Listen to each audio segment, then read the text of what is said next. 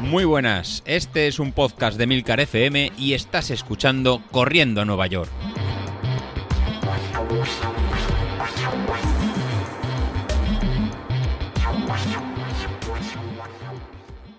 Muy buenas a todos, ¿cómo estamos? Bueno, pues eh, jueves, jueves 1 de agosto. Sí, ya sé que algunos ya habréis eh, apagado hasta los dispositivos de escucha de podcasting, algunos estaréis ya en la playa y no volveréis a saber nada de esto hasta posiblemente casi septiembre. Pero bueno, vamos a grabar para los que todavía quedan ahí y están al pie del cañón escuchando el podcast. Bueno, hoy toca hablar de zapatillas. Eh, por fin he comprado ya las zapatillas nuevas. Tenía ya las viejas que empezaban a notar, bueno, se empezaba a notar ya signos de fatiga, cansancio, empezaban a desgarrarse algunas de las eh, costuras que tienen por algún lateral. Hay que decir también que estos son los momentos perfectos para, para las zapatillas, en el momento que están desgastadas, que ya están usadas, que, han dado ya más de sí y digamos que no te produce ya ningún problema correr con ellas. Hombre, se supone que ya desde hace tiempo, pero bueno. En el momento que las zapatillas están eh, gastadas, hay que reconocer que es el momento óptimo. Para mí, no hay que, hasta que no dicen su última palabra, no hay que tirarlas. De hecho, yo no las he tirado y tengo intención de todavía darles más uso de, en función de, yo qué sé, el día, lo que vaya a hacer.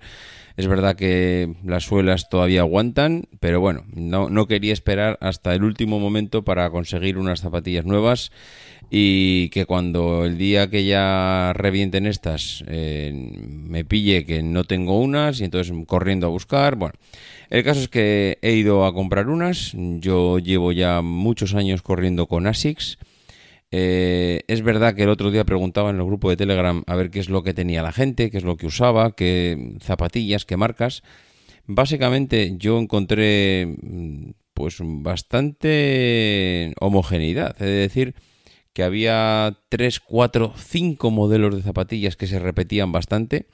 Eh, había gente de todo tipo, pero bueno, sobre todo yo diría que unos 5 modelos de zapatillas que eran bastante utilizados. Yo, como he dicho, el tema de Axis hace ya tiempo que las uso y el tema de las zapatillas es algo tan personal, tan particular, que lo que a uno le va bien, a otro le va mal y no tienes por qué estar a gusto con las que el resto del mundo funcionan o yo que sé, se han puesto de moda o lo que sea. Eh, hay una cosa que me gusta de las zapatillas eh, de correr.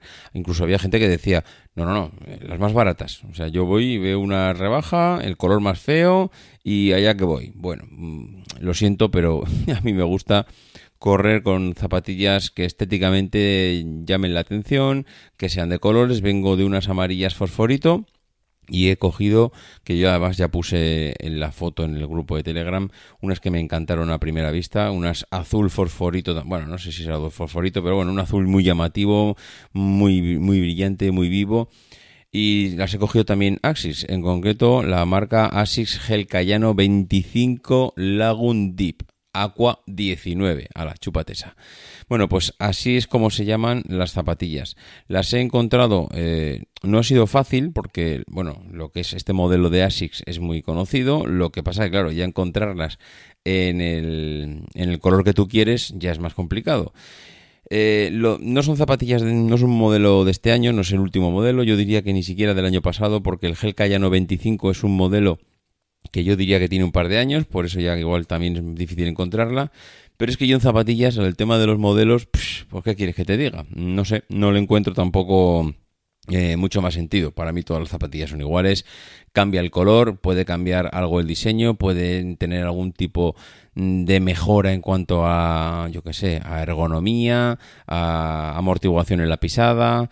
Pero bueno, estas cumplían con lo que yo necesitaba. Son zapatillas para larga distancia, mm, que van muy, muy bien amortiguadas, son para pronador. Mm, eh, ya está. Mm, si tienen esas tres cosas, zapatillas que corren, pues, que sirven para correr a distancia correcta. Si se adaptan a tu tipo de pisada, en este caso pronador, y si encima tienen un color bonito, pues hombre, cuando, normalmente cuando se conjuntan esas tres cosas, mm, la cuarta, que es el precio, no suele ir de la mano. Y de hecho está, pues bueno, eh, vi que en su tiempo pues estaba cerca de los 200 euros, a mí me ha costado 125, con lo cual, pues bueno, vamos a pensar que no hemos pagado el último precio. Vamos a pensar también que tampoco nos han salido regaladas, 125 euros por unas zapatillas pues mm, yo creo que no es eh, un regalo, pero bueno, al final es como todo. Si estás buscando algo ya tan concreto, pues no te queda otra que pagarlo. En fin, eh, yo la verdad es que viendo las respuestas de la gente en el grupo de Telegram y los comentarios y los mensajes que me han llegado, diría que lo mejor es no obsesionarse con las zapatillas, que cada uno coja las que le gusten, que cada uno se sienta cómodo con ellas, que no te provoquen rozaduras, que sientas que la zapatilla es como un guante. Eso sí, cógete siempre un número más. Eh, yo algo que aprendí hace tiempo es que ya no es en zapatillas, hasta en zapatos de calle. Eh, un número más. Mm, mm, te, olvidas de lo demás. Eh, al final eh, lo que es el pie se siente igual de bien de agarrado, lo único que te sobra pues igual medio dedo, unos medio centímetro en la punta, medio centímetro en la punta es vital para que no te sientas ni que te roza el dedo gordo adelante, ni que sientes que te choca, ni que te golpea, ni rozaduras, nada, olvídate, un, un número más adelante y, y con eso vas a triunfar seguro. Y por lo demás, pues lo que decía, eh, que las zapatillas es un mundo. Cada uno es que no se puede recomendar una zapatilla en concreto. Yo uso esta y estoy seguro que cualquiera que utilicéis vosotros pues es igual de buena o mejor porque os va bien a vosotros. No hay por qué menospreciar ningún modelo. hay gente que incluso corre descalzo. Yo ahí ya mm, lo siento mucho, pero eh, no, no, no, lo concibo. O sea, yo creo que correr descalzo, pues es eh, como correr en pelotas. Mm, yo, ¿qué que te diga? Pues sí, se puede correr en pelotas, pero eh, no sé, creo que mm, hay cosas que hemos avanzado mucho. Creo que correr descalzo, pues puede tener algún tipo de beneficio, pero es que no sé, no, no, no, le veo a largo plazo el daño que le puedes hacer a la planta del pie, a la pisada, eh, al impacto, a la rodilla, articulaciones, eh, no siento, pero no correr descalzo hay gente que, que, no lo veo.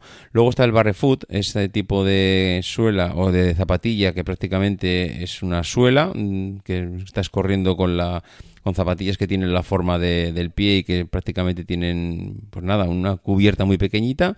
Que bueno, ahí ya sí que puedo empezar a entender que hay gente que le guste o que le vaya bien ese tipo de, de zapatilla o de calzado o como lo quieras llamar. Pero algo hay que ponerse, yo recomendaría que algo eh, hay que ponerse los pies para correr si no queremos reventarnos. En fin, eh, lo dicho, jueves 1 de agosto, aquí estamos grabando. Mañana será mm, lo que puede ser el último episodio de esta mini temporada porque ha avanzado, ha empezado ah, ya con, con el año, con la temporada empezada. En fin, mañana hablamos cuál es el planteamiento para el verano y a ver qué vamos a hacer en cuanto a grabaciones y entrenamientos. Adiós.